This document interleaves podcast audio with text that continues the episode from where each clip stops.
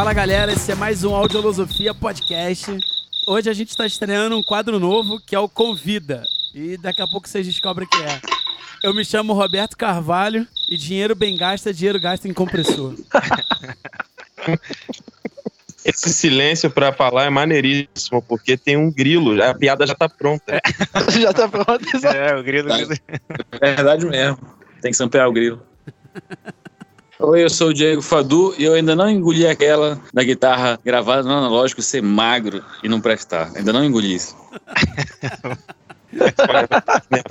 Levou pro coração, né? Amargou, amargou. É. Meu nome é Rodrigo Piccoli, não Rodrigo Piccoli.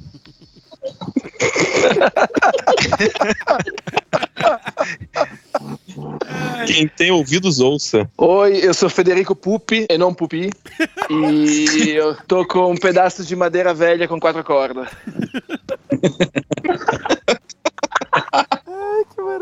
Eu sou Ramon Mansano. Cara, a guitarra não tem sub, viado. Vai tomar. Sou eu agora? Isso aí. Eu sou o Caio Andrade. Não tenho roupa pro podcast de hoje, tanto que estou gravando sem. Ainda bem que é sem câmera. Ainda bem que é sem câmera. Pô, a gente tem, é, a gente tem um cara aqui nominado, né, duas vezes, se nomeado duas vezes pro Grêmio aí, né? Então, eu também tô É. sem, sem, sem minha gravata, que não tem nem gravata, cara, pra gravar. Eu tô, eu tô de cueca e gravata borboleta, que é, o, é é a única coisa social que dá pra usar nesse Gravata Janeiro. Borboleta. Eu tô igual aquele juiz do, do STJ lá, de toga e cueca. A minha, a minha bermuda tem velcro no lugar da costura, é só puxar. É isso aí, galera. A loucura já Uma começou, cueca de, né? tem uma cueca de elefante. A gente não consegue manter a seriedade nem por dois minutos cara, aqui dá. nesse programa, né, cara? Já virou um negócio assim, né? Caralho. É aí que fica bom, é aí que fica bom. É. Cara, sabe o que é impressionante? A gente perde um tempão pra conseguir abrir o programa e falar o que vai rolar, tá ligado? É maravilhoso. Caralho, ma- mais de 11 minutos É. tipo, falando de, de, de pederastia. Vamos lá, de cueca. Cara, De hoje, cueca. Hoje, hoje a gente vai estrear um quadro novo. Pô, eu ia aqui. dar ideia. Ah, fala, fala. Não, eu ia dar ideia de a gente começar o programa com o giro da rodada, como se fosse assim, por exemplo, assim, aconteceu esse lance do, esse da guitarra com sub, né, cara? Uma guitarra de som magro e tal, né? A gente Caralho. comenta o que aconteceu na semana. cara, essa, Cara, foi, essa foi foda, cara. Essa de guitarra com sub foi foda. E analógico com som magro foi complicado. É. Eu não sei se o Pupi teve o desprazer de, de ver esse vídeo lá do, do maluquinho lá falando essa merda, mas eu espero que. Não, não vi esse vídeo. Esse falado mesmo? É, o cara aí Sim. ele É o- falou isso. Cara com muitos seguidores, cara. É, um cara grande, grande entre aspas, ou grande de verdade, de verdade, sei lá. Ele, ele tava fazendo uma live de mixagem, como assim, deixar a guitarra grande. E aí ele disse Aham. que ele, ele, assim, ele prefere assim, gravar com o Amplitude, que é um plugin, né? E ele botou muito sub grave na guitarra, 30 Hz. Que e, bom, cara. E ele, e ele disse, não é, e ele disse que. Como é que é que ele disse? Que esse que analógico. essa técnica, Esse que é. o analógico, o som vem magro no analógico. Aham. Mas- Não, ele- pior, do, pior do que isso, ele falou que essa técnica ele tirou da cabeça dele. Então ele pode colocar de volta, né? Exato. Pode voltar. Essa merda. Mas ele mostrou o resultado depois? Ele mostrou o resultado, que não, não, não me agradou muito, não. É muito bom que ele O pega. maluco mas meteu um ele- diésser, ele Mas meteu um no- nos médios chave da, da guitarra. O cara meteu um diésser em 3K, em 6K. Ah, o, o Fadu Sim, né? resumiu bem, falando lá, né? Que é cara que trabalha com estilo que não é de guitarra, falando de guitarra. E é muito bom que ele pega e fala assim: tem uma hora que ele fala assim, e aí, ó, vai dizer que não dá. Aqui, ó, o play. Tá bom ou não tá? Cara, que vontade de chegar e É. responder. Não, tá uma merda. Não, né? Não tá bom. né? Não, não tá. Não tá. Não, e, e o e o pior, a gente só tá falando isso porque ele também agrediu outras pessoas, né? Ele, ele usou o espaço dele pra agredir outras pessoas, amigos nossos. Então, né? Aí é gente. Tá aqui o cara. direito de resposta. Ele não, ele É. não falou, ele não falou Não, da gente porque ele não conhece, Nossa. mas ele falou do que a gente fala, tá ligado? Pô, o cara veio ser mais um. Que é verdade. esse leão maldito aí, né? Enfim. Galera, é, eu vou deixar esse Eita. pedaço porque ficou bom, essa descarregada de ódio. Só que o episódio de hoje não é sobre isso, é sobre o nosso convidado, o Federico Pupi. Ou Pupi, eu vou errar o programa inteiro. O Pupi, exato. É, e tá com esse maravilhoso som de grilo aí no fundo. É isso aí, vamos seguir pro episódio. Vamos lá.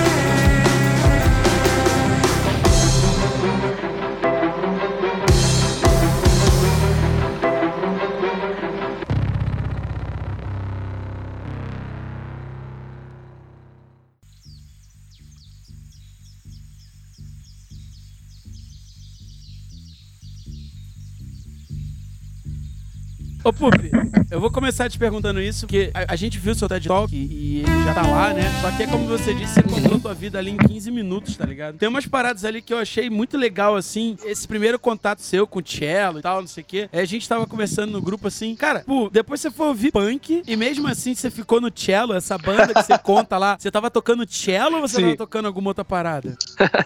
Não, tô tocando cello naquela banda, tô tocando cello. É porque Mas era uma banda de rock, era uma banda como? Era uma... Explica pra É, então, gente vamos lá. Aconteceu o seguinte, eu, bom, eu comecei a tocar violoncelo muito criança mesmo, com 4 anos de idade, por causa de um curso no na biblioteca na frente da minha casa. Aí a minha avó viu esse curso, falou pra minha mãe me inscrever, minha mãe deu bola, me, me inscreveu, mas nenhuma das duas sabia muito bem o que que era o violoncelo. Tanto é que quando eu voltei da primeira aula, que me deram um instrumento, né, que era, era na versão de um quarto, né, do tamanho original, cara, minha avó enlouqueceu achando aquilo horrível. Não, meu instrumento é muito grande, como é que pode uma criança tocar um instrumento tão grande? Não, não, não, para. Mas aí eu já tava empolgadaço. Falei, não, para nada, vamos embora. aí corta o filme, 10 anos depois, com 14 anos, eu em plena adolescência, adolescência revoltada, punk, hardcore, skate, etc. É, naquela época, bicho, na Itália tinha muito, tinha um movimento punk muito forte com, sabe esse movimento, não sei se teve aqui no Brasil, um movimento de fanzine, galera fazendo esses fanzines xerocadas e tal. Bicho, e tinha muitas bandas assim, que eram bandas locais, mas que acabavam tendo uma, um desempenho nacional, assim, faziam turnê na nação toda, sempre em centros sociais ocupados, tinha muito essa parada. Aí eu comecei a entrar nessa onda que eu achava muito foda, só que eu tocava violoncelo, mas eu em momento nenhum pensei de tocar outro instrumento. Eu falei, bom, vou tocar isso com violoncelo. Aí eu tocava junto com as fitas, ou CDs, assim, no quarto. Eu lembro que a primeira vez que. Cara, a primeira vez que eu entendi como funcionava, por exemplo, um power chord, bicho, foi muito engraçado, porque, bom, eu não fazia a menor ideia de nada de guitarra, absolutamente de nada. Eu tinha 14 para 15 anos, mais ou menos. Prima antes da banda, né? E aí eu tava ouvindo essas paradas, eu comecei a pegar o violoncelo e tocar. Aí eu descobri que os caras estavam fazendo quintas, né? Estavam fazendo power chord. Falei, bicho, Uhum. esse lance de power chord do violoncelo é muito fácil, porque é um barré, basicamente. Fudeu, pronto. Tinha entendido a chave mágica da parada. E aí comecei a tocar junto com todos os discos que eu tinha em casa, de bandas italianas, assim, bem, bem underground. Underground. E aí depois aconteceu que comecei a entrar numa banda, mas aí eu tinha 16 anos. E essa banda era eh, guitarra, baixo e bateria. Era um trio. E eu entrei com violoncelo. Só que eu não tinha nada para amplificar o violoncelo. E aí o guitarrista da banda desmontou um baixo, um captador de um Precision, né, de um Fender que estava lá meio acabado, fez na solda tosquíssima, enfiou num P10 e pronto.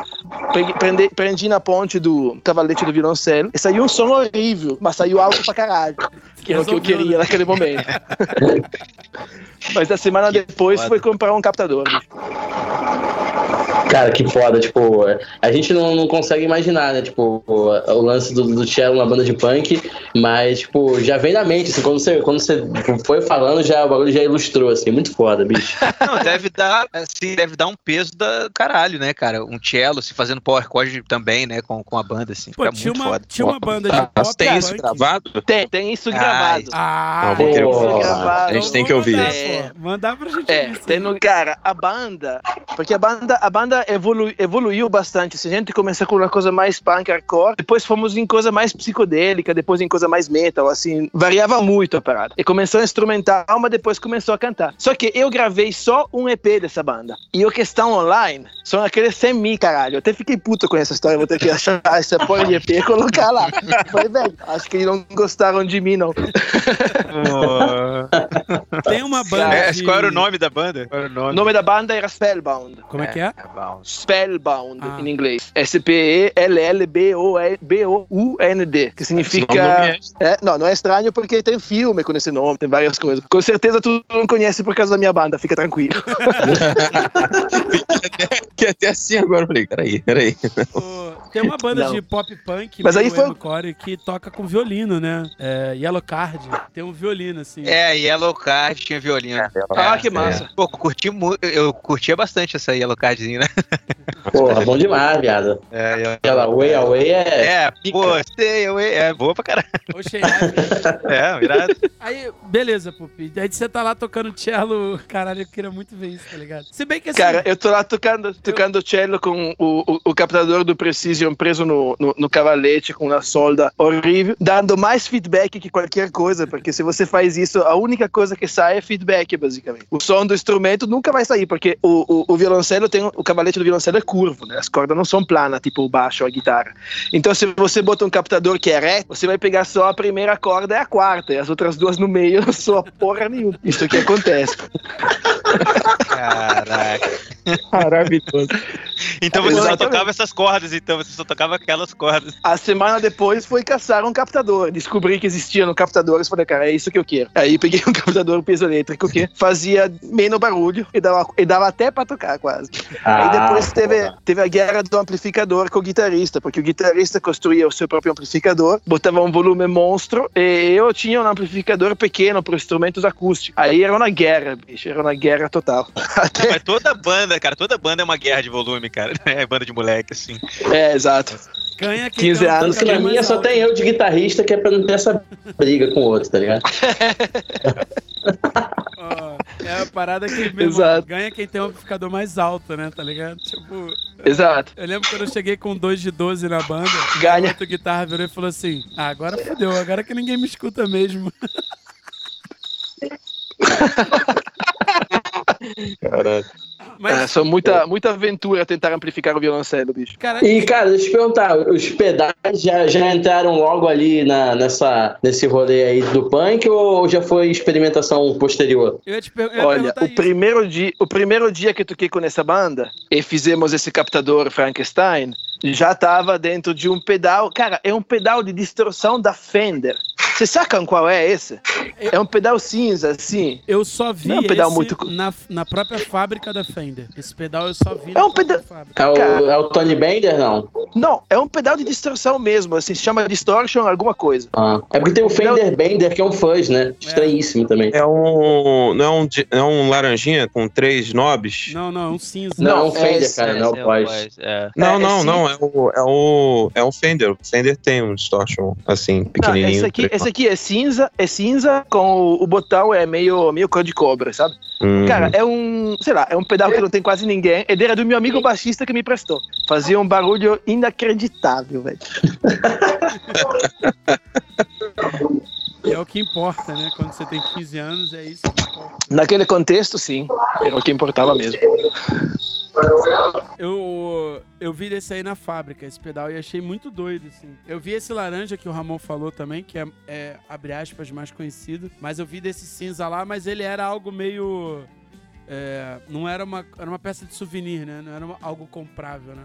Era meio uma peça de souvenir. O... A Fender tem uns pedais muito doidos. Mas enfim. Aí, aí fala aí, ô Pupi, tu, porque assim, isso que o Caião comentou foi uma parada que eu tava vendo lá no teu Instagram, quando você tava respondendo umas perguntas e tal. E aí você, alguém perguntou sobre os pedais e tal, e você colocou o vídeo daquele seu tocando no. Aí, enfim, aí eu vi aquele seu vídeo lá do. do, do seu usando lá do. tocando no, no rooftop e tal. Cara, muito foda aquela Sim. ideia lá, cara. Tipo assim. É, isso, isso é uma parada, porque assim, desculpa, cara, mas eu sou totalmente leigo na, na música é, clássica, erudita ou qualquer coisa que lembre, tá ligado? Botou um violino, eu já fico, caralho, que Vai. foda isso aí, tá ligado? tipo, que eu já não tô entendendo mais nada, tá ligado? Eu sou, eu sou o cara que aqui que eu não sei nem qual é a afinação do cello.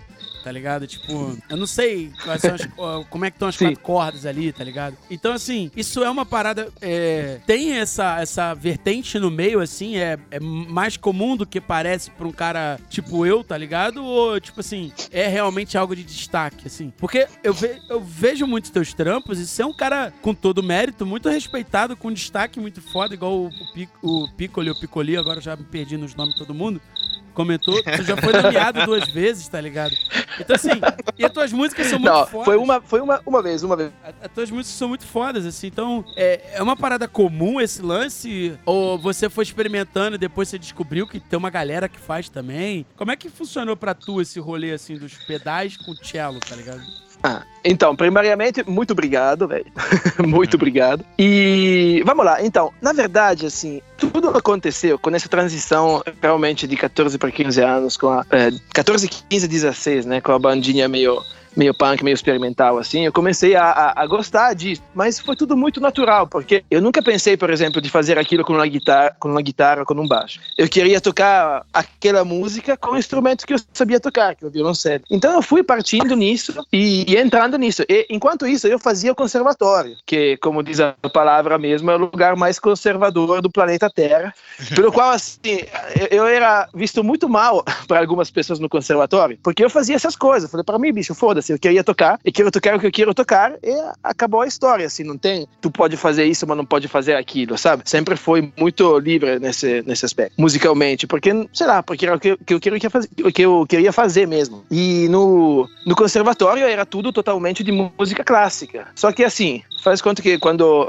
bom, eu tinha 16 anos, então eu já tocava um instrumento há 12 anos, com 16. Então eu já conseguia mais ou menos fazer o que, o que passava na minha cabeça. E aí, quando comecei a colocar pedais, amplificadores, amplificação, efeito e tal. Cara, me se abriu um mundo gigantesco, assim. Cara, eu gostei pra caramba e, e, e fucei nisso, mas não tinha ninguém, pelo menos que eu conhecesse naquele momento, naquela época, que estava fazendo isso. Então eu comecei a cega total, assim, testando e vendo que funcionava, que não funcionava, como eu podia tocar aquilo daquela forma, daquela outra. E aí, anos depois, eu comecei, quando começaram a aparecer na internet mais é, enfim, mais música um pouco mais experimental. A galera começou a poder colocar com plataforma, com mais space, mais ou menos, né? Que a galera começou a colocar muita música de bandas. Eu comecei a ver algumas pessoas pô, que tinham mais ou menos o mesmo caminho que eu estava fazendo. Mas eram poucas na época e são poucas ainda hoje, saca? Um tempinho atrás, por exemplo, eu participei de um festival chamado Fimuca, que é muito foda do, da Universidade do Rio Grande do Norte.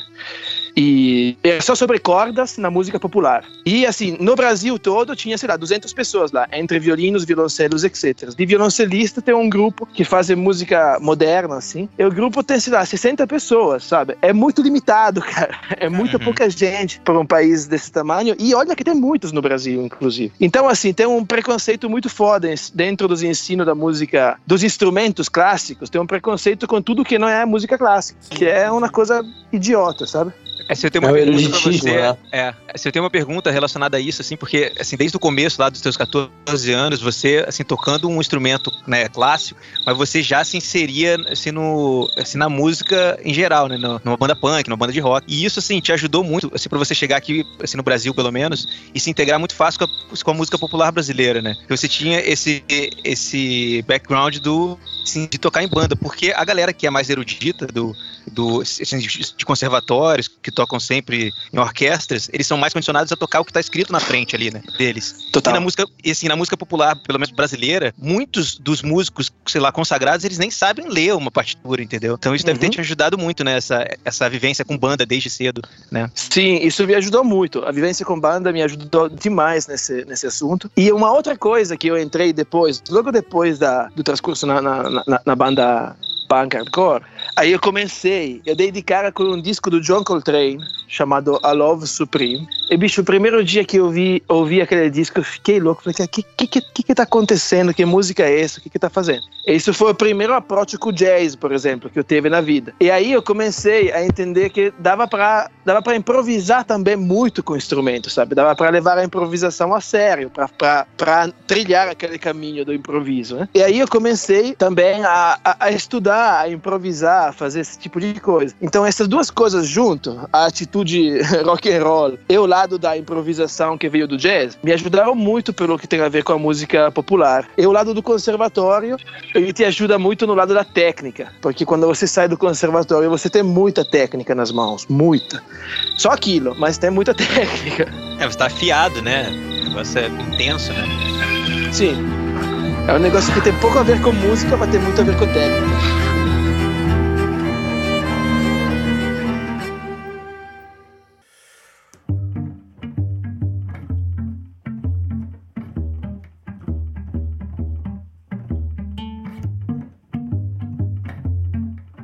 Você já, já tá no rolê de banda também, bicho, é, e, e, tem que carregar um instrumento desse tamanho é foda. Qual foi o, o, o, maior perrengue, viado, que tu passou até agora com essa porra? Cara, porque o maior. Porque assim, o maior gente pode te cortar, mas aqui você deve ter vários perrengues com, com a porra do instrumento desse, bicho. Sim, muitos. Mas muitos, bicho. Muitos. Cara, tem histórias incríveis, mas a pior de todas aconteceu o dia depois que eu gravei aquele TED Talk que vocês falaram antes que viram. né, eu tava em Moçambique, gravei esse TED Talk é, num teatro. À noite do mesmo dia, fui tocar num festival com a Maria Gadu. Festival foda lá, pá, maravilha. Tocamos, o show foi foda, o lugar era lindo. Pronto. Chegamos no hotel, toma um banho no hotel, vai direto para o aeroporto, aeroporto de Maputo, despacha instrumento, faz tudo. Ah, chega em São Paulo, sei lá, nove horas depois. E o case do meu instrumento chega meio aberto e fechado ao contrário, sabe? Ah, Eu já vi, nossa, eu já Cara, eu vi aquilo, já fiquei assim. Sabe quando você fica tão puto, mas tão puto, mas tão puto, que vira absolutamente tranquilo? Sim, sim, dá a volta completa no negócio, né? É. Tá, sabe, tipo, no segundo você ficou tipo, caralho, o que, que aconteceu? Puta que pariu, eu quero matar todo mundo, vai se fuder, calma. Zen, total, assim. Cara, Eu até estranhei de mim mesmo, bicho. Foi, foi inacreditável. Aí eu estou. Cara, o, o case tava aqui, tava fech, inteiro, fechado, como se, sei lá, como se alguém tivesse aberto e de, sem abrir todos os, os fechos, sabe? E, e depois soltado, e a parada ficou meio fechada ao contrário, sabe? Sei lá, uma coisa estranha. Resultado, abre, abre o instrumento e o instrumento tá com o braço quebrado, velho. O Caralho. braço, o braço do instrumento, onde, ele, onde ele se encaixa no, na caixa harmônica, quebrado, ah, como se tivesse arrancado do instrumento. velho. E aí começou um perengue inacreditável que talvez eu consiga resolver o dia 11 de novembro desse ano. Caraca. Isso foi em 2000. Cara, isso foi em 2017, velho. No começo de 2017, pra tu ver. Caralho. Resultado foi, cara, quebraram o braço do instrumento, bicho. Aí tu tem que ir no aeroporto mostrar por um cara que te faz assinar um monte de coisas. E resultado, tem que fazer uma causa no tribunal contra a companhia aérea. E, velho, é, é um perengue in- inacreditável. Resultado, meu violoncelo ainda tá quebrado, porque você não pode consertar até acabar todas aquelas perícias e coisas que tem que fazer sobre o instrumento. Enfim, faz três anos que meu instrumento principal tá quebrado. Eu tô com um instrumento que outra pessoa, não sei de onde saiu, realmente me prestou um instrumento para todo esse tempo. De vez em quando a gente encontra anjo no caminho, sabe? Alguém que fala: Não, bicho, eu tenho um violoncelo a mais em casa, vou dar para você. Coisa que a, a possibilidade disso acontecer é praticamente zero, sabe? Mas aconteceu. Não é aconteceu. guitarra, então- né? Que você tem algumas em casa, tem umas três, né? É tipo Não é- um celo, né? Tá ligado? Tipo, Não, eu ia perguntar isso, porque, assim, porque geralmente, por exemplo, eu, cara, que nem sou músico profissional, assim, tive banda de hardcore a vida inteira, eu já tive duas guitarras, por exemplo, uma Epiphone e uma Gibson. Aí quando tem que viajar com, a, assim, com, com o instrumento, eu não levo a Gibson, eu levo a Epiphone mais barata, É. entendeu? Pra gig, assim, se você não tem um instrumento de viagem, um instrumento mais de gravação, assim, como é que funciona isso? É, eu não tinha. Não tinha, Eu tinha. Não, tinha o instrumento, né? O É instrumento. tinha. Exato, eu tinha É, mas o, meu instrumento. O Pupi contando a reação dele, vendo o case dele vindo na, na esteira de bagagem ali, é a minha reação vendo o, o meu case de pedal vindo todo arregaçado no aeroporto de Manaus, assim, na, Caraca. esteira também. É, e, só que o, o meu case, o, o grande lance é que, tipo assim, eu, eu despachei ele no Rio bonitinho e tal. Quando a gente chegou lá, o meu case estava todo quebrado mesmo, todo fudido, e, e o cara lá enrolou com silver tape. Aí veio um rolo de silver tape descendo assim a esteira.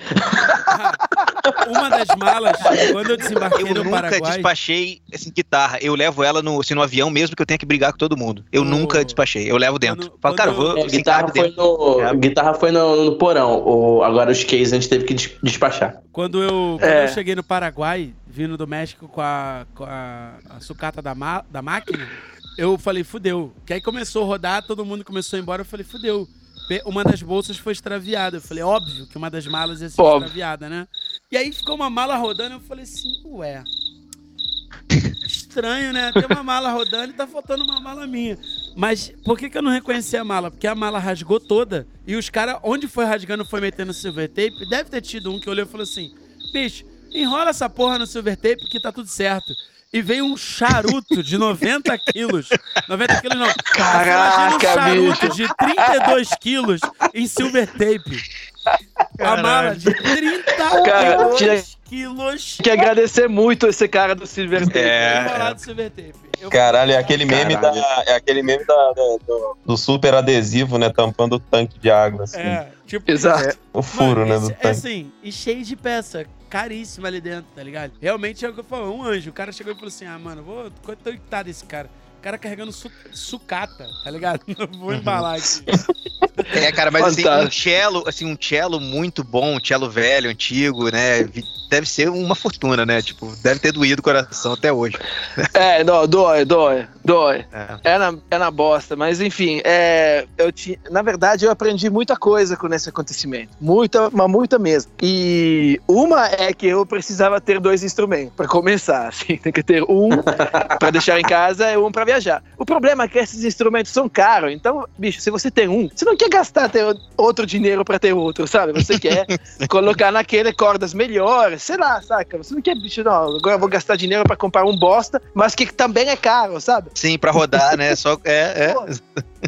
Aí É, não- fica, fica complexo isso, mas en- Não enfim. tem a. Não sei se você entende a referência das guitarras, tá, ô, ô Pupi? Aí você me perdoa. Sim, sim. Mas não tem a epifone da, dos cellos, né? Pelo que eu, conhe... Não, eu sei, é tipo assim, tem os cellos Não que tem. são bons e são caros e tem essas merda aí, tá ligado? Que você não pode chegar numa gig É, ou num festival e sacar um, sei lá, um cello Giannini. É, não, é verdade, verdade. É verdade. Cello da Igor. É, o tiro da Igor. Nossa, o tiro da Igor é perigosíssimo. Aí? Nem sabia que eles faziam cello, cara. Nem sabia. Fazem, juro que fazem, fazem. Quer dizer, fazem um Mas aí eu aprendi que uma- chamam de, ale- de cello, né? Fazer exato. faz, né? Alguma coisa lá. É, fazem alguma coisa, É, mas nome passou, aqui um, passou aqui um violino da Eagle que parece de plástico, viado. É, não Pronto. afina nem por um caralho. Ainda bem que é instrumento. Aí você não sabe se é o case ou instrumento. É, É. impressionante. Cara, deixa eu te perguntar outra parada que você comentou aí, porque eu, eu, descobri, eu descobri há um tempo atrás já isso, mas eu descobri hoje que você produziu o último álbum da. da, da Maria Gadu. Maria Gadu. E nisso me veio uma Sim. outra história na cabeça aqui. Enquanto eu ia te fazer a pergunta, eu lembrei de outra parada, que é só uma curiosidade. Teve uma vez que ela foi roubada em Santa Teresa e levaram uma porrada de instrumento. Tu, tava, tu tomou preju aí também ou não? Então, claro. Claro. Tava torcendo que não, cara. Tava torcendo que você falasse não. Sim ou claro? Não, essa, essa merece ser contada também. Manda aí, manda aí. Então, foi. Não, aquele dia foi o inferno, cara. Começa o dia que, cara, a minha companheira tinha que ir pegar um avião pra ir pra não sei onde fazer uma peça. Ela atriz, eh, ia fazer uma peça de teatro. Um monólogo com só ela no palco. E ela acorda assim, passando mal, mal, muito mal. Muito mal, ma- mal mesmo, sabe? Aí eu falei, caraca, bicho, fudeu. Porque se ela não vai, com o contrato já assinado e tudo, ela tinha que pegar uma multa muito alta. Assim, que eu não tinha possibilidade nenhuma. Aí, beleza, ligo pro meu amigo médico, olha a loucura. Que fala, não, então faz assim, assim, essa no ponto. Resultado, eu dei uma injeção nela e levei ela pro aeroporto, tá? Levou ela pro aeroporto e despacho, tipo mala, sabe? Assim, realmente apoiado, despacho ela. Ela viajava com, com dois, dois produtores da peça e falou, pô, galera, sei lá, a única coisa que ela pode fazer é chegar lá e se passa mal lá, ela pode não fazer a peça. Mas se ela passar mal antes e não se apresentar lá, vai dar uma merda federal. Então pronto, injeção nela e ela despachada no aeroporto. Beleza, volto pra casa. Em casa chegou a Maria, o Felipe, o Lancaster, é, Felipe Roseno, percussionista, e Lancaster é, Pinto, baixista. Pronto, estamos lá, fa- fazemos almoço na minha casa e tal. Beleza, a gente come, tudo certo. Enquanto isso, a minha companheira tinha chegado em São Paulo, já estava na van indo pra parada, já estava muito melhor, beleza. Problema resolvido. Aí a gente sai de casa, vamos para casa do Marco Suzano, percussionista também, a pegar uma série de, de percussões que a gente precisava, porque esse era o primeiro show que a gente ia fazer com o Felipe Roseno em vez da Bianca Godoy. A gente tinha uma bateira, ela saiu da banda e entrou o Felipe. Tá? Tudo isso é, é- é bem importante para essa história, porque a gente ia ensaiar para fazer um programa de TV gravado ao vivo, que se chamava Música Boa ao Vivo, do Multishow, onde tem três palcos e você sai tocando tipo show, sabe? Uma música para cada banda e vai rodar. Beleza. Isso era sábado e o, o show era, o show programa de TV era na segunda, acho. Vamos finalmente em direção ao estúdio, que era no Rio Comprido. Pegamos Laranjeira, Laranjeiras a gente sobe a rua Alice. Voilà. O carro na nossa frente, a gente tinha com dois carros. O carro na nossa frente para, descem três caras com pistola, apontam pistola na cabeça, todo mundo deitado no chão. Aquela confusão Nossa assim, Senhora. infernal. E vum, vai embora com os nossos dois carros, sabe? Carros lotados de instrumentos. E tudo que tava no palco, nos shows, tava nesses dois carros. E os carros foram embora Caralho. Instrumento. Cara, Puta foi, que pariu, bicho. Muito, Foi muito foda. Eles sabiam, cara, não é possível. Que isso, né? que azar, cara. Cara, eles não sabiam de nada, os caras simplesmente queriam um carro, só que eles. Eu tava no carro na frente, junto com. Eu, eu e o Lancaster estávamos no carro na frente e atrás tinha a Maria com o Felipe. Os caras queriam entrar todo no nosso carro, mas nosso carro tava com os bancos de- eh, abaixados, cheio de instrumento. Aí eles também foram pegar o carro atrás, que também tava com os bancos abaixados, cheio de instrumento. Resultado, eles pegaram os dois carros e foram embora. Bicho, aí foi na doideira, polícia, não polícia, pra cima, pra baixo. Aí o empresário da Maria tive a ideia certíssima, falou, não, cara, a gente tem que falar isso na rádio, no jornal, o máximo possível, porque, porque os instrumentos aparecem de volta. Mobilitação geral, assim, pô, começa a aparecer um carro vazio, beleza. Passa tempo, passa tempo, um dia depois, ligação anônima na polícia e aparecem todos os instrumentos abandonados no lugar, sabe? Porque, enfim, histórias do Rio de Janeiro que vai saber o que, que- o que, que é tudo aquilo. Eu não quero nem saber, na verdade, estou feliz sem saber. devolveram todos os instrumentos? Tudo? Devolveram todos os instrumentos, porque, é, sei lá, porque tinha dado muita notícia isso, sabe? Cara, Tava foi queimando muito- muito o filme a Foi parada. muito, midi- é, foi muito divulgada a mídia. E aqui no Rio, Isso. ah, o Caio pode me ajudar a reforçar, né? Se, eu tiver informações. Mas assim, tem uma, uma parada da lei do. do, do- do- do movimento, né? Da, da favela, digamos Sim, assim. Que, tipo, é, essas coisas elas atrapalham o movimento, né? O movimento do tráfico É. em si.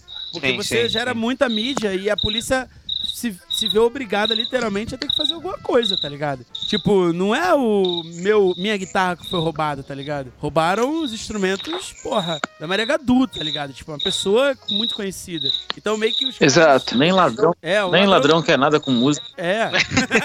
Eu queria, eu, eu queria só fazer um, um apontamento aqui. O o Beto falou que, que, eu, que eu posso confirmar sobre a lei do movimento. Pra você estar ouvindo aí na sua casa, não tem nada a ver com, com, com tráfico. Não sou bandido, não cometo roubo nem nada, não. hein? É porque Pelo mora amor no de Rio de Deus. Janeiro. Daqui a pouco descobre. Eu, eu assaltei o carro da Maria Gadu, tá ligado? Pronto, a gente descobriu anos depois É. que nem é culpado por isso. É assim que o Caio começou a lidar com música. Ele olhou aqui e falou, nossa, que negócio diferente daqui. Aí corta a cena, tamo aqui gravando. Imagina, caraca, era você, cara. Que, olha que mundo pequeno. Só devolvi porque era o cello, as percussão lá, sem tocar essas porra. Pronto. Cara, mas assim, Mas aí- provável, né? isso, é, cara, isso também deve ter muito a ver, né, sobre isso também, né? Do cara olhar e falar, mano, sei nem que merda é essa, como é que vendeu essa porra. Mas com certeza o lance Violão de nylon. Oi? O cara fala, violão de nylon. Caralho, sai daí. Sai. Nem tinha violão na parada, era guitarra mesmo. Tinha uma guitarra, uma Fender Custom Shop fodaça, inclusive. Ô, cara. Que era a guitarra da Maria. Aí, ó. Tinha. Puta que pariu. Cara, isso é foda, né, cara? É, é aquela parada que a gente tava outro dia conversando até num. Acho que. Não lembro se foi num programa ou foi numa conversa off, né? Que a gente. Tipo assim, eu, por exemplo, nunca rodei profissionalmente como músico, né? É, só toquei aqui do lado de casa, mais longe que eu fui, não saí nem do estado, assim.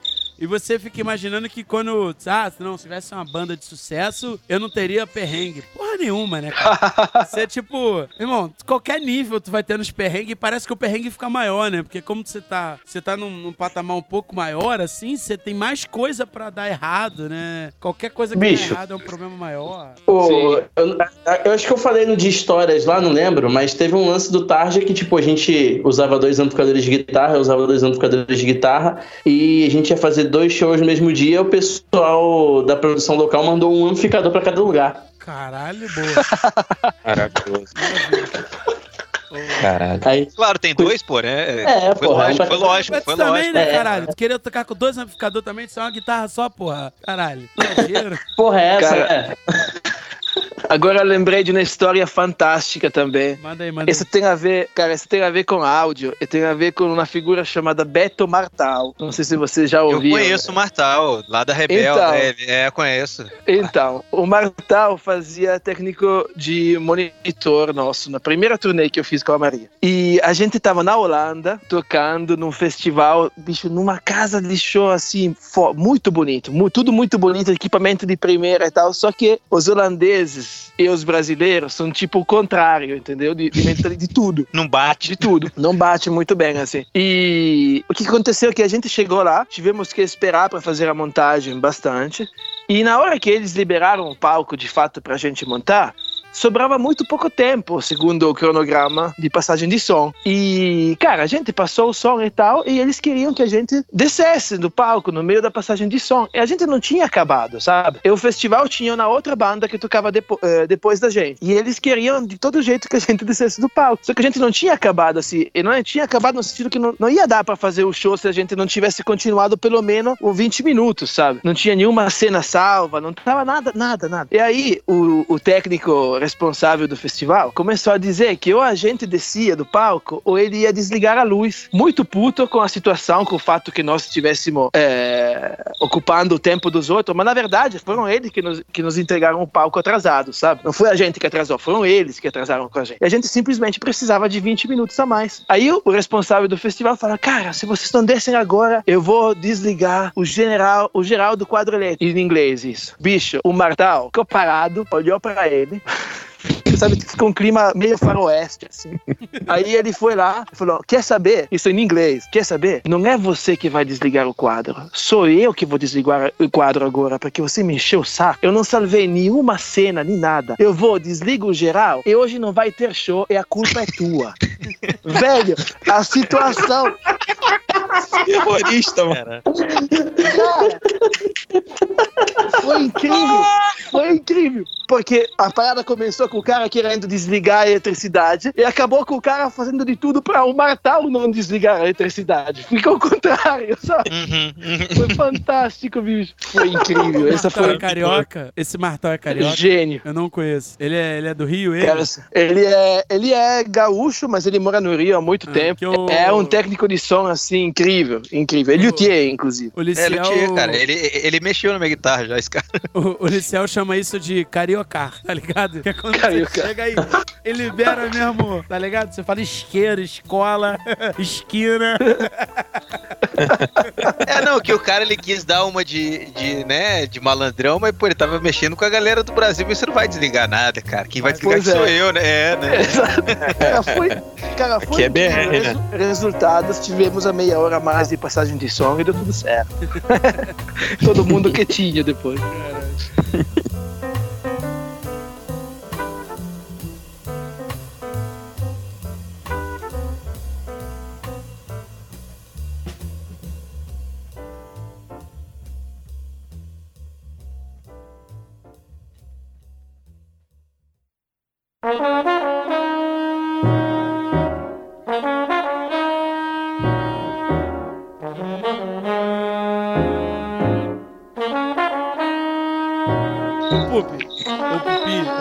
mais, cara. Eu me confundi de É verdade. Pupi. Pupi.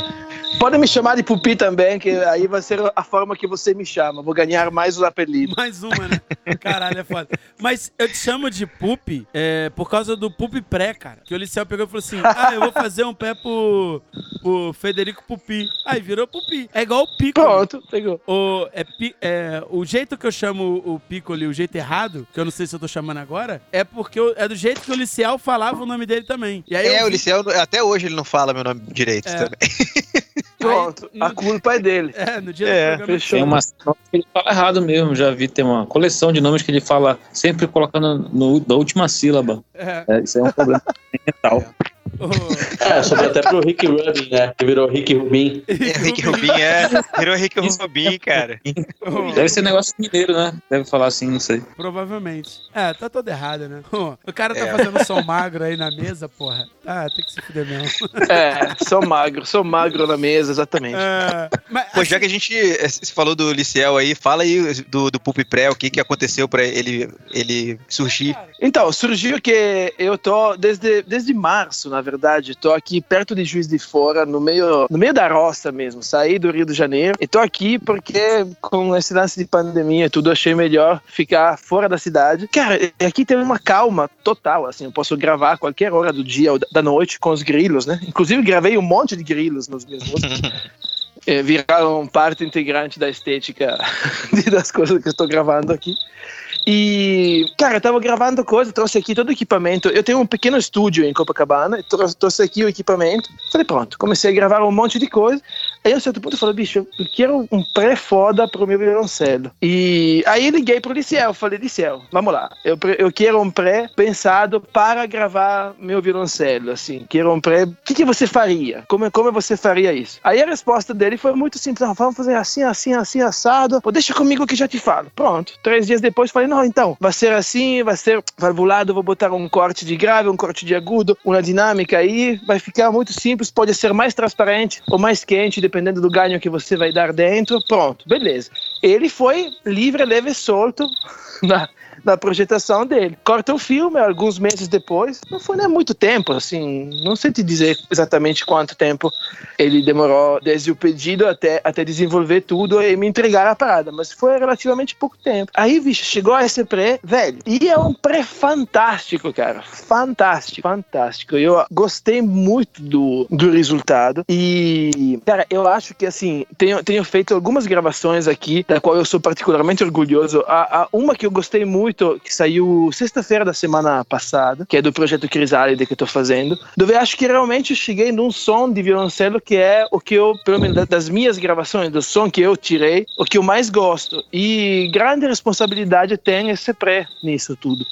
Porque, cara, tem um, um som muito, muito detalhado, muito rico, sabe? Parece realmente que, que, que, que, os detalhes sonoros aumentaram. E a forma que você tem de tocar, quando você tá ouvindo muito mais detalhes, muda drasticamente, sabe? É como se você tivesse dado um pulo na qualidade sonora da gravação, saca? Uhum. Só com esse pré. É porque você responde Isso, melhor, né? Quando você tá tocando, escutando o, o, instrumento melhor, né? E aí você responde com mais vontade. Exato. Quando você tá tocando, ou quando você tá se ouvindo depois, né? Assim, sabe? Se você, ok, para, ouve o que, que você gravou e fala, não, beleza. Esse tá tendo, sei lá, é tipo um ajuste fino, sabe? Uhum. Um ajuste muito fino do, do teu jeito de tocar, do teu jeito de microfonar também, e de mixar depois, sabe? E... Você, fez um review dele, né, porque eu, eu cheguei a assistir. Sim. Fez um review demonstrando, né, todos os, os recursos dele, né? Porra, Sim. tava um sonsaço, som do caralho. Eu fiquei intrigado com é aquele review que, que eu não conseguia ver onde é que tava o microfone. Eu fiquei meio bravo. Assim, falei, Pô, cadê ah, o microfone, cara? Eu é não verdade, consigo é ver, cara. Puta, sensacional o som, quero saber onde tá o microfone. Som maravilhoso. ele escondeu o jogo ali, ele escondeu o segredo. Escondi, escondi. É, escondi. Não, na verdade o microfone tá um pouco afastado, porque senão, como, como tem uma câmera que tem um, um, uma lente angular, ela pega tudo. Aí se você botar o microfone da frente, o microfone fica gigantesco e você soma lá atrás. Então, para poder filmar, eu botei ele um pouco mais afastado. É. Mas falando de microfone no violoncelo, então, bota o microfone a 80 centímetros entre 80 centímetros e um metro do instrumento, na altura do cavalete, pronto, é ali que vai distante, ficar. bem distante até, mais distante do que eu pensava. Assim, é, né? mais é. distante, inclusive, do que eu já gravei uma vez aqui. Porque, Bicho! Porque até o negócio Pode é, é, Cara, a primeira vez que o maluco sacou um instrumento é, erudito, assim, clássico aqui pra eu gravar, cara, as quatro primeiras vezes que isso aconteceu foram quatro instrumentos diferentes. Foi a primeira vez que eu tive que gravar um, um violino, foram dois violinos de uma vez só, é, um cello e a primeira vez que eu tava no estúdio tive que microfonar um piano. Porra, deu um gelo na Porra. barriga, bicho, porque eu fui. Sabe aquela banca toda que você quer, que você quer? Você fala, caralho, fudeu, o que é que eu faço essa porra? Tá ligado?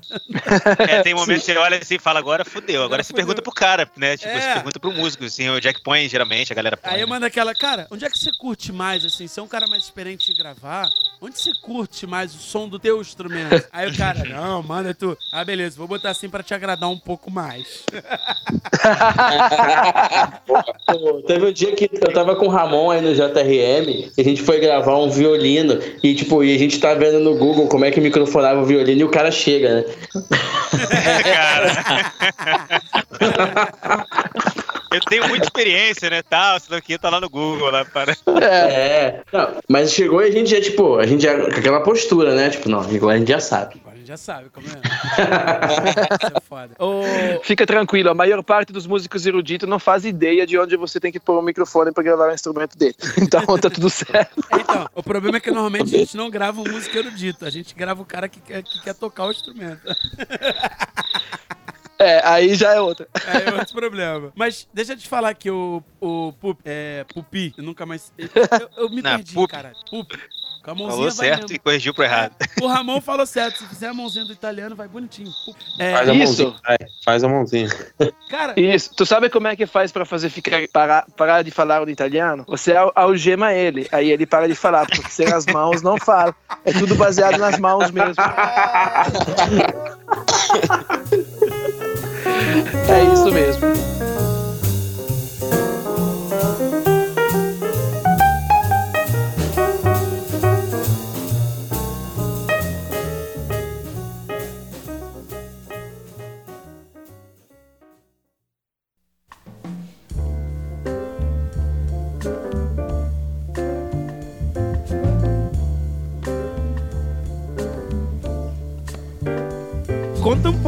Porque eu realmente fiquei muito curioso, que é uma artista que eu, que eu gosto bastante, assim. Eu não sou um cara muito do- do- da- dos artistas nacionais, principalmente os mais modernos, mas a Maria, eu, eu vi muita coisa da Maria Gadu, assim, sempre eu gostei de bastante coisa que ela fazia e tal.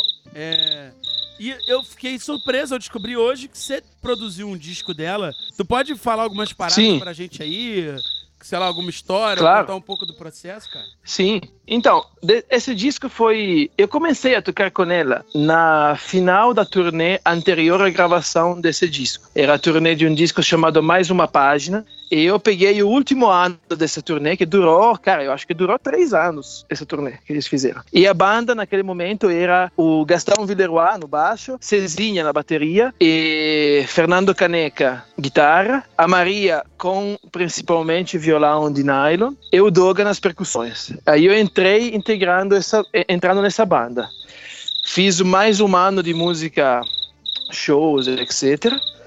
E eh, depois para a turnê e começamos a conceber um álbum novo. E por esse álbum novo, cara, foi uma situação muito inusitada, assim, porque ela estava tocando com essa banda há muitos anos, desde que ela fez o primeiro disco, e ela teve um, sucesso muito rápido com o primeiro disco, o que é uma coisa meio espantosa. Ela era, ela era muito nova, sabe? Imagina, você tem 20 anos, faz um disco, bicho, o disco bomba pra caramba, saca? e do dia pra né? Com Chimbalaê lá, explodiu muito. né? Exato, exato. E, eh, isso teve um sucesso muito grande. Então, assim, é, é uma, é uma coisa muito estranha. Se, imagina isso acontecendo contigo na tua vida, sabe? É uma coisa muito estranha. Assim. Você faz música é, para você, poucas pessoas, e de repente um disco tem muito sucesso. Isso é uma coisa muito rara de acontecer, né?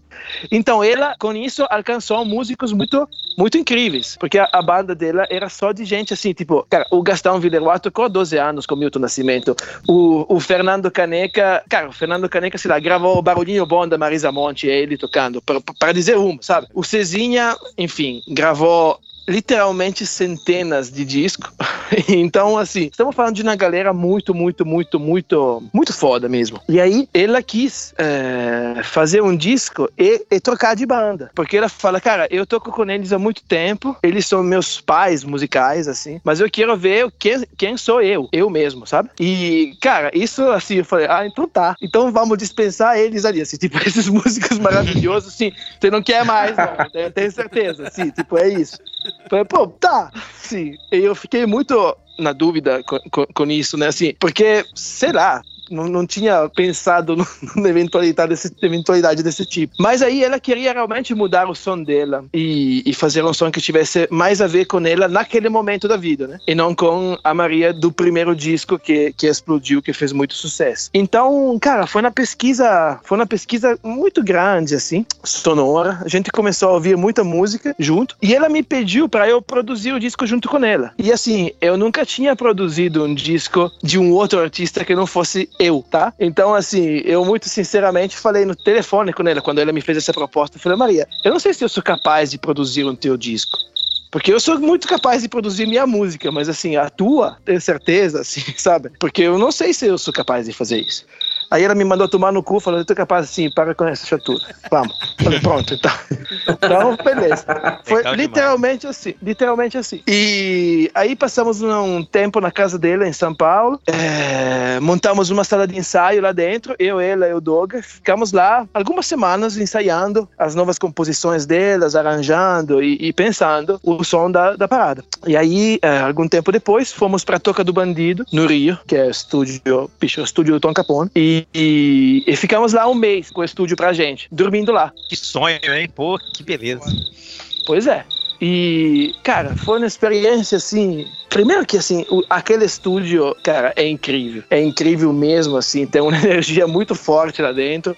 E, cara, você vê claramente que a cabeça que pensou aquele espaço pensou muito bem, sabe? Sei lá, de alguma forma parece o Sonic Ranch brasileiro, sabe? Uhum. Assim, uhum. o estilo meio uhum. mexicano, de como é feito. É muito, é muito legal. Equipamento dentro, sei lá, no, na Toca do Bandido tem uma gaveteira. Sabe aquela parada de, de colocar meia, cuecas e camisas, sabe? Com aquelas gavetas uhum. finas. Só que tem só pedais de dentro, tá? Tem uma gaveteira de pedais. Assim, uma parada inacreditável.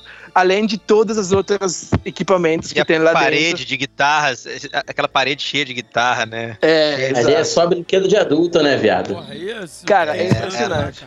É, é impressionante. E aí ficamos lá e, e, e, gravamos o disco. E ela queria fazer um disco que fosse um disco, praticamente um disco de, de, de indie rock, mais ou menos, na pegada que ela queria naquele momento, que era o que ela estava ouvindo. Então ela não queria mais tocar violão, ela queria tocar guitarra. E ela queria outra parada, queria uma parada realmente muito mais rock que não MPB, né? E a gente foi entrar lá para fazer um disco de rock, um disco de rock com essa com essa pegada. Cara, foi uma experiência muito, muito, muito, muito foda, muito transformadora, assim. Eu entendi um monte de coisa naquele momento. E e aí nasceu o disco que chama Guelan, que foi depois a turnê que fizemos junto, logo depois que saiu que saiu o disco. E assim, o, essa questão de produzir o, o, o, o, som mesmo foi, foi muito impressionante, porque eu, eu passei a confiar de mim mesmo, sabe? Eu entrei lá desconfiando se realmente era capaz de produzir um disco de outro artista. E, e enquanto estava lá, eu comecei realmente a entender que não, cara,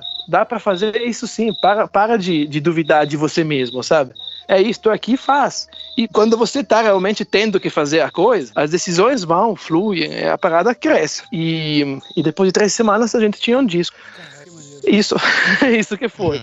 A mixagem, cara, a mixagem foi o Rodrigo Vidal que mixou o disco, que foi o produtor dos outros dois discos. Eu também, assim, na época não conhecia muito o Vidal, e eu tinha bastante medo dessa, dessa coisa. Falei, caraca, bicho, o produtor dos outros dois discos, é, que tiveram muito sucesso, ele tá aqui mixando o disco que eu tô produzindo, sabe? E ele tem quase 50 anos e eu tinha 28. Não, 28 não, 30, vamos dizer, sei lá, 29. E, cara, eu, eu realmente, assim, ele, ele, foi, ele foi super um gentleman, sabe? Mixamos o disco juntos, sem nenhum tipo de, de problema, de nada, mas eu senti uma certa pressão, e provavelmente era a pressão que eu estava me pondo em cima de mim mesmo, né? Pela circunstância. E também era um disco feito por uma gravadora, né? Porque o disco foi lançado pela Som Livre. Uhum. Então, assim, tinha uma série de coisas ali que eu nunca tinha passado por isso, e eu falei, caraca, bicho, então tá, vamos lá, vou, vou, vou bancar o produtor nessa parada. E, cara, o disco foi saiu, ficou, ficou lindo. Ele foi indicado ao Grammy Latino como melhor disco de MPB. No caso, produzido por um italiano, sabe? Assim, co-produzido por um italiano. Que achava de ter feito um disco de rock indie, né? Ou seja, tudo cagado. Então, eu escutei o disco hoje aqui, agora, antes do papo, assim, escutei um, algumas músicas. E eu, eu, me, eu não tinha escutado ainda, cara. Eu fiquei assim completamente, cara, isso aí é outro som, né? Não é o som da, que eu conhecia da Maria Gadu. Ou seja, isso. É, é outro som. É, isso corrobora para uma coisa que a gente sempre fala aqui, cara. Que a produção, sabe? Você tem um produtor e a produção, cara, dá a cara do, do trabalho, né, cara? É. Ali tá, eu, eu ia falar, cara, eu, eu ia fazer algum, alguns comentários sobre o disco que você já falou aí agora. É um, é um disco mais de indie, é mais, é mais rock and roll. Você ia falar isso tudo. Eu falei, cara, que eu não tava esperando escutar isso. Eu fiquei completamente surpreso e feliz, né? De, pô, texturas, os timbres, bonitaço. Achei muito foda mesmo. Massa, obrigado. Cara, é, é um disco de que de um outro som. Ela apresentou com esse disco para o público dela um som que era o som que ela estava curtindo naquele momento.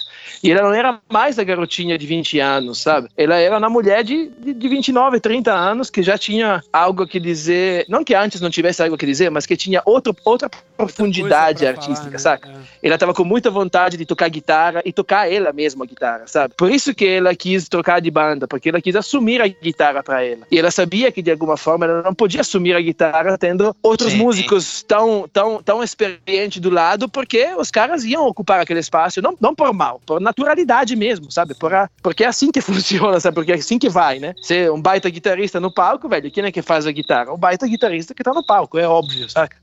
E, e isso ela, ela teve muita coragem de trocar toda essa, essa relação. E foi foda, foi uma experiência assim, inacreditável. Pô, é muito, é muito legal ouvir isso, né? Porque, tipo assim, a gente fala muito isso, né? Quando é que você se torna um produtor musical? Quando alguém te paga para fazer o serviço, né? Quando é que você pode dizer que você mixa? Quando alguém passa a te pagar, né? Para fazer o serviço. E aí rolou, meio que rolou isso contigo, né? Tipo, você tá fazendo o seu, a Maria Gadu olhou Sim. e falou, cara, eu quero essa ideia que sai dessa cabeça, né? E, então vem produzir comigo, assim. E é muito legal isso também, porque você não era, pelo que você disse, eu posso estar enganado, um cara de estúdio na questão de ser um cara de áudio de estúdio, né? E corrobora com aquilo uhum. que a gente falou no último episódio, que é, a produção musical nada tem a ver com engenharia de áudio ou com outra coisa. É uma coisa muito mais artística e empírica, né? Uma coisa muito. É, é muito de, de, feeling, né? De você ter, de sentir ali, de querer expressar, de saber traduzir o que o artista quer, né? É muito do caralho isso. Sim. Total. É, uma total. coisa que corrobora é a experiência pessoal que você já tinha com ela, né? Você também já sabia é, o que você o que você ia exigir ou sei lá o que você ia espremer ali para chegar naquele resultado, né? Acho que isso também é, é, ajuda ainda mais a coisa ficar tão tão unidade assim, né? Você sabe? Né? Sim, então, isso a gente a gente naquele naquele momento a gente estava muito colado um no outro, assim. Tinha uma afinidade artística muito muito forte. E isso, cara, as coisas vão fluindo. Sabe quando você sabe perfeitamente o que que a outra pessoa quer, sabe? Não precisa nem falar muito, sabe? Pega um instrumento, mostra uma ideia e você já entende a o caminho daquela ideia, sabe? Falar, ah, beleza, isso aqui podemos transformar naquele ali. Então vamos fazer assim, assim, assado, e a coisa puf, pega fogo rapida, rapidamente, sabe? Sem muitas palavras. Eu, eu, é muito foda. Tem um, um, uma apresentação que é tipo um mini doc. Eu não sei se esse é o nome ou se é, é essa a ideia, mas é você e ela só tocando. Porra, e é muito foda, cara. Sim. E dá pra muito ver isso, assim. Eu não sei se é antes ou depois desse, desse disco na linha temporal, mas é muito legal, assim, o que rola ali, porque tem muito dessa, dessa sinergia, né, que a gente tá falando, dessa coisa de estar. Tá, de, é, é, mais do que só dois músicos ali, né? Tem, tem uma camaradagem, uma parada rolando, né? Isso é legal pra caralho de você ver, né? Tipo. Sim. Tem várias bandas que tem isso, assim, né? De você olha e fala, cara, esses caras se entendem pra caralho, assim. Sim, total, total. Isso, cara, eu acho é porque a, a, música, muitas vezes, ela. A música é o estúdio também, né? Ou a, a parte do áudio. Sei lá, eu acredito muito. Né? É, é, complexo explicar todo esse conjunto, mas eu não, eu não vejo nenhuma distinção entre tocar, compor e produzir música. Na minha cabeça, eles são exatamente a mesma, a mesma coisa. A atitude que eu tento ter nessas três, é, nessas três situações é exatamente a mesma. E assim, quando você está tocando com uma pessoa, assim, você pode, claro, você pode tocar junto com qualquer pessoa desconhecida, né? Os dois sabem a música e pronto, vai tocar, beleza. Mas aí tu tá num nível muito superficial da parada, sabe? Quando você tem compartilhado, é, vivido coisas junto àquela outra pessoa, cara, a parada adquire camadas muito mais profundas. E às vezes você nem precisa ter vivido coisas junto com aquela, precisa só ter um elo comum muito forte, sabe? Se você acha o elo com aquela pessoa, com, e, isso abre a porta daquela música, daquele mundo, daquele submundo gigantesco. Né? Então, que você esteja tocando com, com, com essa pessoa, ou compondo, ou o produzindo, cara, vira tudo mesmo. A parada é aquele olhar que você tem com, sei lá, acho que cada um tem poucas pessoas que tem isso, que você olha e com um olhar você já disse tudo sobre aquela situação, sabe? Não precisa mais de palavra nenhuma, saca? Tu, tu olha, você sabe que a outra pessoa entendeu e pronto, já o, o acordo tá feito, sabe? Quando essas, essas situações se criam, bicho, isso, isso é, é, é uma força gigantesca. Trabalhei, por exemplo, com, mudando de âmbito completamente, com diretores de orquestra, por exemplo. Cara, diretor, eu, eu não gosto muito de tocar música erudita porque, sei lá, prefiro tocar outro tipo de música, mas isso é gosto meu pessoal.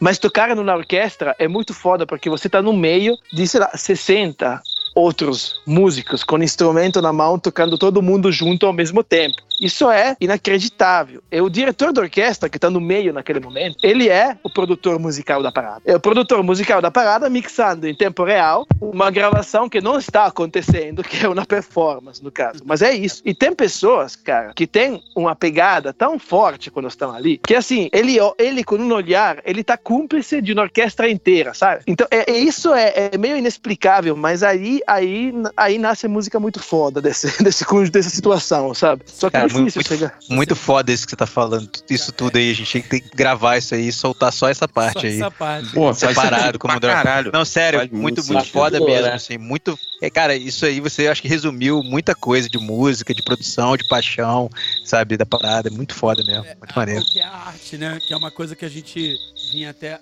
comentando esses dias que a arte, o Fado comenta muito isso, né? Que a arte vem se perdendo, né, em cima da música, né?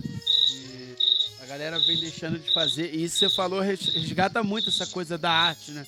Não porque é música clássica, erudita, nada disso, mas é porque a arte ali está muito acima do que é, simplesmente só chegar e tocar, né? É, esse lance que você falou do maestro ser produtor e tal, me lembra, se eu não me engano, tá no Art of Mix do Gibson, que ele comenta sobre isso, né? Que é, ele tá dando o panorama inicial do livro, eu acho que é nesse livro. É, e, e, ele comenta o seguinte: fala assim, cara, se você voltar a imaginar ali uma orquestra, se um, um maestro ele quer mais 3 dB de violino, ele chama outro violino, né? Pra incrementar uhum. a parada, assim.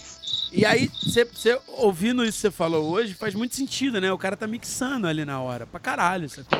Tá Exato, tá mixando. Né? Ditando o ritmo. Pô, você vê, cara, eu vi uma vez a apresentação daqui da Sinfônica, acho que da Petrobras, eu acho que é Sinfônica, tocando Dark Side of the Moon, que é um disco que eu, que eu conheço bastante. Hum, cara, é assim, primeira coisa que dá vontade de fazer é sair de lá, vender todos os seus instrumentos, parar de tocar instrumentos.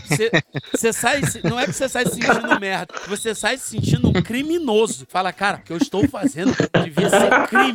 Eu nunca não, cara, mais é, assim, eu fui ver a primeira orquestra da minha vida muito velho, assim, muito tarde, assim, muito tarde mesmo. Assim, depois de estar começando a trabalhar com áudio já com tudo. E assim, quando eu, eu sentei lá no Teatro Municipal do Rio de Janeiro, que lugar maravilhoso, lindo pra caralho. Sentei lá, vi uma orquestra, cara. Tipo, eu, eu fiquei assim, eu acho que um mês em transe e fiquei louco. Eu falei, cara, que que é isso, sabe? É, é, isso que ele falou, tipo, 60 músicos ali, a intensidade, né, do negócio. E, pô, muito absurdo, assim, né? A experiência de estar na frente de uma orquestra, né? Cara, eu não é tenho, É muito foda. Imagina tocar, imagina tocar, né? Você tá falando disso, imagina tocar dentro pô, da parada. Eu né? não tenho, ser um cara, elemento ali. Uma filmagem. Passei por isso também. Eu, aqui em Belém a gente tem um Teatro da Paz, que é um, que é um teatro bastante famoso. E aí, assim, todo ano tem a, a, o festival né, de música de ópera, música de câmera, e a gente, e a gente é, poucas vezes vai quem é daqui realmente. E a primeira vez que eu fui, já velho, eu fiquei, meu Deus, o que é isso? Eu fiquei apaixonado. E também o ano que eu morei em Manaus, também tem um teatro incrível lá. Sim. É, e você conheceu o Pupi? Chegou, chegou aí lá? Eu não entrei, eu vi da frente, passei ah, na sim. frente do teatro, que é incrível. É, e aí, a gente, e aí também assisti lá, que lá tem, tem duas escolas de música clássica lá, então sempre tem muito todo, assim, toda semana tem evento lá, é fantástico. E você sai, você fica apaixonado por música, mas não tem uma formação como uma formação técnica de músico, é, nem música de câmara, música, música clássica e tal, você fica louco E aí, pô, fiquei, fiquei assim, num, tipo, assim, uns dois anos só ouvindo Tchaikovsky, Beethoven, Mozart, pesquisando, pensando, cara, será que dá tempo de eu aprender ainda e tal? Não, e o engraçado é que o sentimento que eu tive vendo uma orquestra, tipo, se foi o mesmo sentimento que, sei lá, quando eu fico doido escutando Nirvana ou, ou umas sim, coisas mais pesadas, sim. é o mesmo sentimento, né, cara? E são coisas completamente sim. diferentes, assim, né? É, é, é porque a entrega é, é parecida, mas existem, existem prejuízos muito grandes no mundo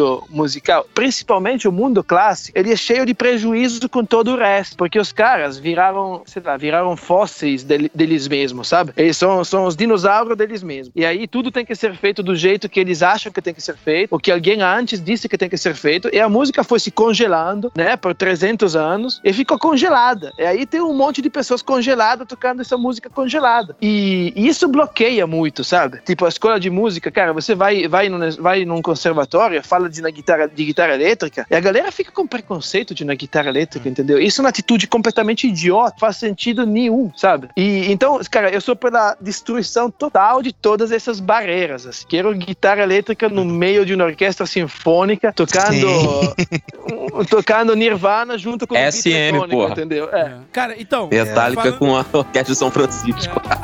É, Primeiro DVD que eu me lembrei.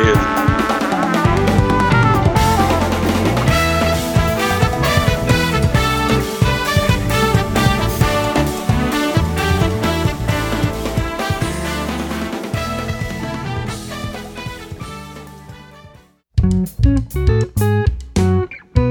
you.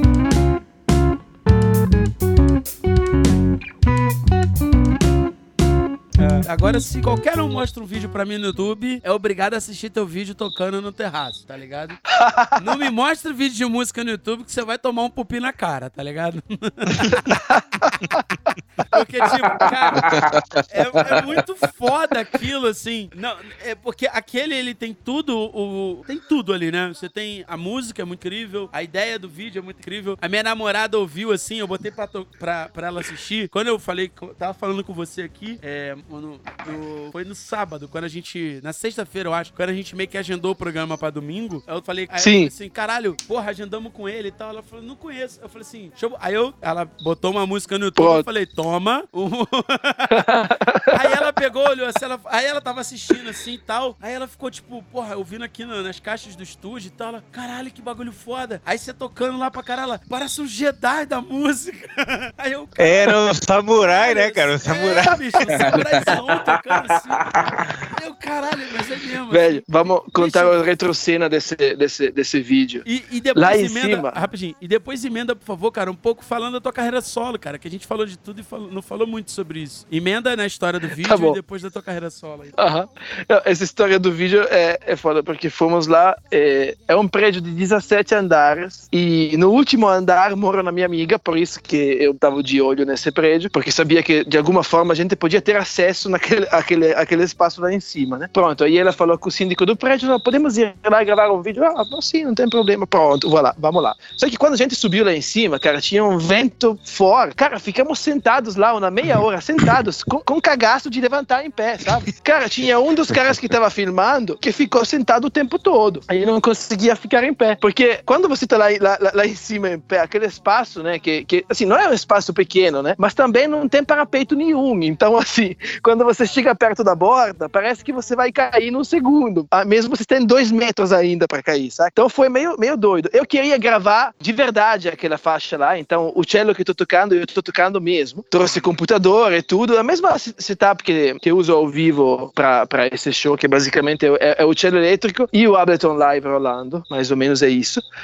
E, e, cara, fizemos o take valendo lá em cima. Meu take, um take do começo ao fim, tocando aquela música. E o take da, da câmera tá misturando na, na, nas tomadas longe, né? Tá misturando um outro, um segundo take, que a gente no final não valeu porque eu fiz merda tocando, mas pela metade do, do, do, do take tava bom, então ele conseguiu usar as imagens e uma imagem de drone. Então, assim, foi uma série de coincidências para que aquilo funcionasse, que foi bastante complexo chegar. E para resolver tudo, né? Assim, a minha amiga amiga mora no andar de baixo e a gente não tinha eletricidade lá em cima. Então como é que a gente faz? A gente faz passar um cabo, né, de cima para baixo e pronto, bota no apartamento dela. Só que nessa, eu vou, vou descendo a escadinha que vai no telhado e quando apoio o pé em cima da telha, a telha quebra. Velho, a telha, a telha quebrou e eu caí. Só que eu não sabia se ia cair 17 andares ou não, sabe? Porque, imagina, Nossa. você apoia, você apoia o pé e, e vai Eu morri, né? Faleci, vou morrer, ué. Cara, eu pensei que ia morrer e quando olhei pra cima eu vi que as outras pessoas também acharam que eu fosse morrer mesmo. Só que não, embaixo da telha, embaixo da telha tinha o tinha o concreto, saca? Um metro embaixo da telha tinha o concreto. Então eu me rasguei todo, rasguei a perna, rasguei o braço. Próxima vez que você foi, isso, antes de gravar o vídeo isso. claro, Antes de claro. gravar a Nossa. música, Ah, né, bicho? porra. Se você demais, né? gravar a música. Pois é. Isso é que é Pô. mais Se você olha meu braço no vídeo, você vai ver que tem umas manchas vermelhas no meu braço esquerdo. Aquele é a porra da, da telha rasgando o meu braço. Cara, e daqui Com tá emoção ou sem emoção, né? Com emoção. Pô, exato, exato. Licor. Caralho, que doideira. E aí, só para dar o crédito, quem fez o vídeo é o André, André Ho, da Medusa Filme, que teve um trampo fudido para fazer essa parada comigo, mas é muito parceiro mesmo. É valeu a pena, cara. O, a- o visual ali é inacreditável, né? Inacreditável. Ah, eu, Sim. eu pirei muito nos, nos sons, cara. Principalmente no som que você tira no cello ali, umas paradas meio fuzz e tal. Eu achei foda pra caralho aquilo ali. E. Ah, obrigado. E, e assim, tipo, se tem esse trampo, eu, eu vi que tem uma parada sua é, lá no YouTube, tem bastante coisa sua tocando. Tem aquele lance lá de você fazer o, o- tocar o cello deitado, né? Que é. Que, Ah, sim. é muito, é muito doido, assim. Eu nunca tinha visto, e aí depois eu vi que você comentou que era. É...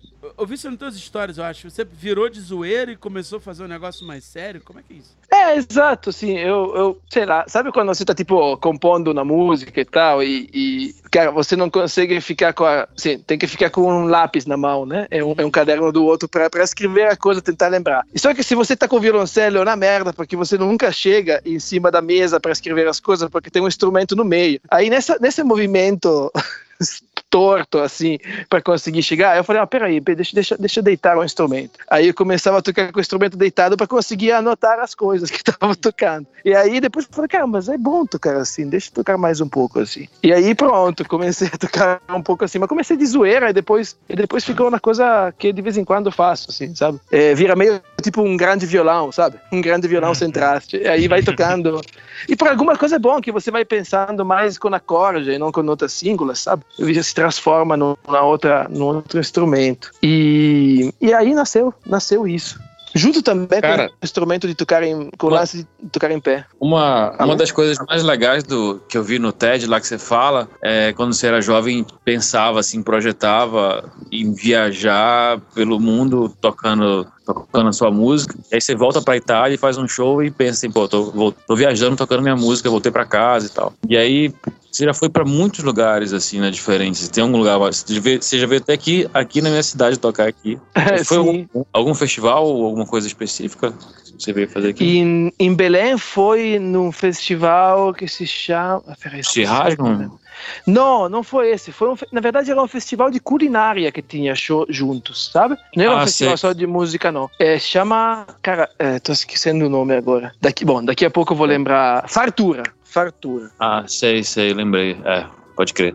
E, e aí, que lugares mais diferentes, assim, mais loucos você foi tocar no mundo? Sim. Cara, é, pá, o, o lugar que tenho mais orgulho de ter tocado é que foi apresentando o disco Guelan com, da, da, da Gadu. A gente foi tocar no, no Montreux Jazz Festival em Montreux, na Suíça, no Auditorium Stravinsky. Velho, isso foi muito foda. Eu tinha ouvido muitos discos gravados ali, sabe? Sei lá, Miles Davis no Montreux Jazz Festival, Marcus Miller no Montreux Jazz Festival, Jaco Pastorius no Montreux Jazz Festival. E, de e- e aí a gente tava no mesmo palco, sabe? Tocando no mesmo festival. Eu Falei, caralho, velho. Eu tô arrepiado Foda. aqui, nem fui, eu, eu nem fui. Não, surreal, isso é surreal, é, não. Caralho, porra. Caralho, eu tô arrepiado aqui. Caralho, que foda. Cara, é, não, aquela noite, aquela noite foi, foi incrível, assim, foi incrível. Sabe aquelas noites que você tem que ver o sol nascer, né? Basicamente. Então a gente viu o sol nascer no lago depois. que a gente não conseguia dormir de jeito nenhum. Assim. Todo mundo totalmente alucinado. Falei, bicho, vou dormir nunca mais. Ficar aqui. É, eu acho que é, aquela, demais, é aquele ponto que você fala assim: é, beleza, já conquistei uma parada, já tenho já tem a história pro meu neto, né? A partir de agora é só, é. só viver até ter um neto, né? tá ligado? Exato. Mas sabe qual foi uma dos shows mais emocionantes que eu fiz? Que, assim, depois de é, quatro, cinco anos que estava morando no, no, Brasil, aí voltei, voltei para Itália. Normalmente uma vez por ano eu vou lá ver a minha família, etc. E tento sempre fazer isso tocando, né? Organizando show lá, ou se estou no meio de uma turnê, paro lá, enfim, esse tipo de coisa.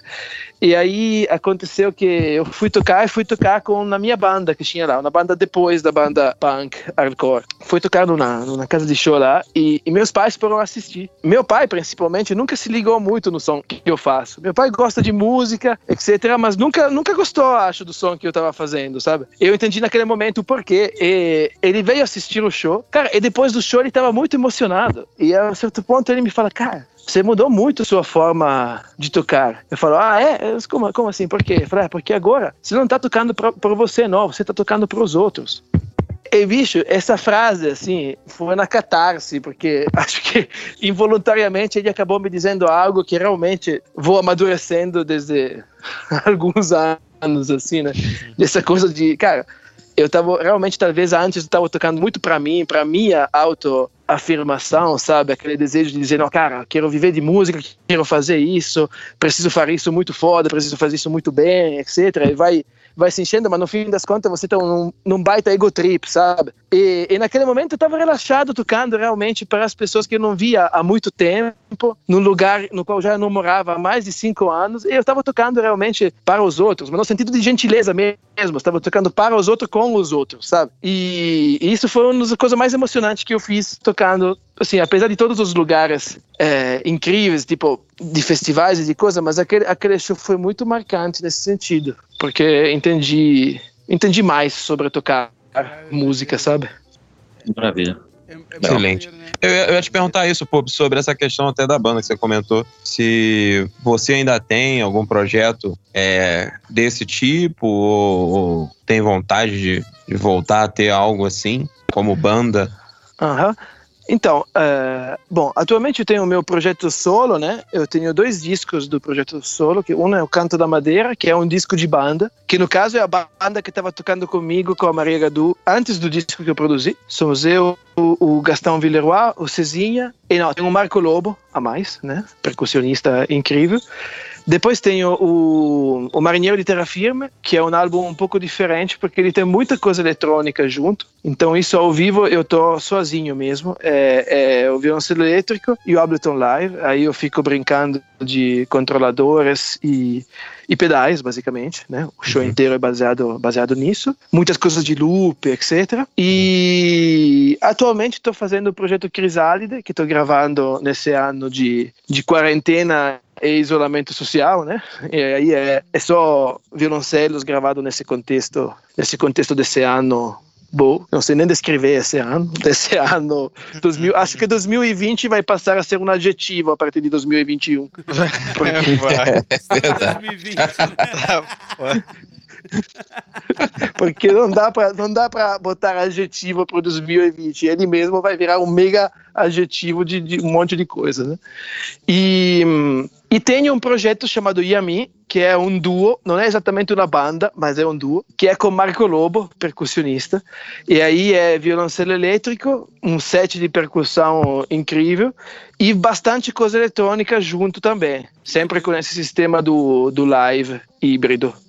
Então tem muita coisa de loop aí também, tem muitas programações junto, fica um, um laboratório, assim, tem uma experiência meio de estúdio também no palco, sabe? Uhum, que, é, que é interessante. Isso é a minha banda atualmente, uma banda de duas pessoas, assim. Tá bom, Mas a gente consegue fazer Entendi. muito barulho. É, não, mas a gente também tem é, muito trabalho de agenda para ensaiar. Nossa, não, é. Só é, não, resolve muito. é, maravilha, né? Porra. Pup, oh, Pup, eu te agradeço pra caralho por você ter participado. Cara, a gente tá quase duas horas, uma hora e meia já aqui de, de papo. Caralho! É, é, bicho, prazer demais. A gente não. Tipo assim, cara, é surreal, tá ligado? Tipo, quando a gente começou a conversar sobre você estar no programa, a gente no final falou, mano, que, que é isso, cara? O que, esse cara tá gravando com a gente? Olha o nível do cara, tá ligado? Acho que é nada, bicho. Isso é um marco no nosso é. no podcast aqui, né? porra, foi vocês caralho, que são muito foda, bicho. Eu que agradeço infinitamente porra, é muito a oportunidade. Caralho, foi muito do caralho. Porra, espero poder trazer você mais vezes aqui pra gente fazer, sei lá, falar sobre qualquer coisa. Sempre que você soltar um trabalho, fala com a gente pra gente falar aí sobre alguma coisa aí. Que, Cara, tu sabe que o último, o próximo trabalho que eu vou fazer, você tem culpa nisso, né? É, tenho. Tô, culpa tô participação. eu sou culpado disso um pouquinho e eu já tô felizão disso. vai ser muito legal. Bicho, isso vai ser, vai ser uma viagem do caralho. Pô, esse quando tiver pronto, cara, vai ser muito foda de, de... Não sei se você pode dar detalhes de como você pretende fazer, mas se não puder, tudo cara, bem. É, não, claro que posso, claro que posso. Vim aqui falar depois sobre, né? Ah, pode ser, pode ser. Mas é. Oi, Tá me ouvindo? Tô te ouvindo, Oi. tô te ouvindo. Ah, ok, beleza, que deu, deu, deu uma picotada aqui. Não, mas o, um mês atrás, mais ou menos, pensei que falei, cara, o próximo álbum eu quero fazer de forma completamente diferente respeito a, ao anterior, né? O Marinheiro Litera Filme tem um monte de coisa eletrônica, teve um processo também de produção muito diferente respeito a, a, aos outros e tal. Falei, cara, eu o próximo quero gravar na, num gravador de fita, bicho. Quero eliminar totalmente nesse disco o computador da, da história. Não tanto pela questão de, assim, obviamente pela questão do som, mas pela questão de como é que vou fazer, sabe? Do desafio da parada. Uhum. Como é que vou fazer para produzir isso? Aí comecei a pensar, não, quero gravar na fita, mas assim, quero um gravador de fita de quatro canais e me virar com aqueles quatro canais, ponto. E, e é isso que eu vou fazer. Aí, resultado, comecei a ter essa ideia na cabeça, aí o Yuri tava vendendo os módulos dele, aí eu mandei uma mensagem pro Yuri, o Yuri tava junto com o Roberto, falei, ah, pergunta pro Roberto se tem uma mesa, alguma coisa, eu tava procurando uma, um samingzinho de, de, de oito canais, mais ou menos, para usar de summing nas mixes aqui e já pensando na máquina de fita. Pronto, o Roberto tem um módulo para vender da mesa dele. E aí eu comento com o Roberto em cima do, do gravador, né? Porque eu queria um gravador tipo um TEC 3440, saca? Mas é difícil de achar pra caralho, assim, não tem muitos. Tem muitos AK, coisa de dois canais, né? Stereo, assim, mas de quatro canais não, não, não tava achando. Resultado, o cara me manda dois dias depois um anúncio de um cara vendendo o gravador. Bicho, eu ligo pro cara assim, resultado, o gravador é meu agora. Pronto. Já tô Porra, com o setup sim. montado. É porque assim, dinheiro eu não tenho não, mas eu fico nos grupos só olhando, tá ligado? Eu tô em vários grupos de rico, aí eu fico só olhando. Acabei de ver o um anúncio de uma Legend de 12 mil, printei e mandei policial. Eu não posso comprar, mas ah, aí eu mando pros amigos. É assim, magicamente se materializam as coisas, né? É. Pô, é bom demais, cara. Antes era, é bom demais. Antes era só um projeto, agora, agora é fato. Agora é executar, né? Porra, que maneiro, cara. Que maneiro demais. É. Bicho, mais uma vez, obrigado demais aí. Porra, foi foda. Não sei se Brigadaço. alguma coisa aí. Não sei se você. Pô, dá, dá, dá tuas redes sociais aí, cara. Como a galera te acha aí, que você quer para te ouvir? Minhas redes sociais, bom, uh, a que mais uso é o Instagram, que é @federicopupi e, e daí vai depois procurar todas as outras, enfim, tem todos os links aí. Então, entra no Instagram é e pronto. É isso aí. Valeu, valeu, Pupi. Valeu, bicho. Obrigadaço, hein? Valeu, valeu. Obrigado, Pupi. Grande abraço, cara.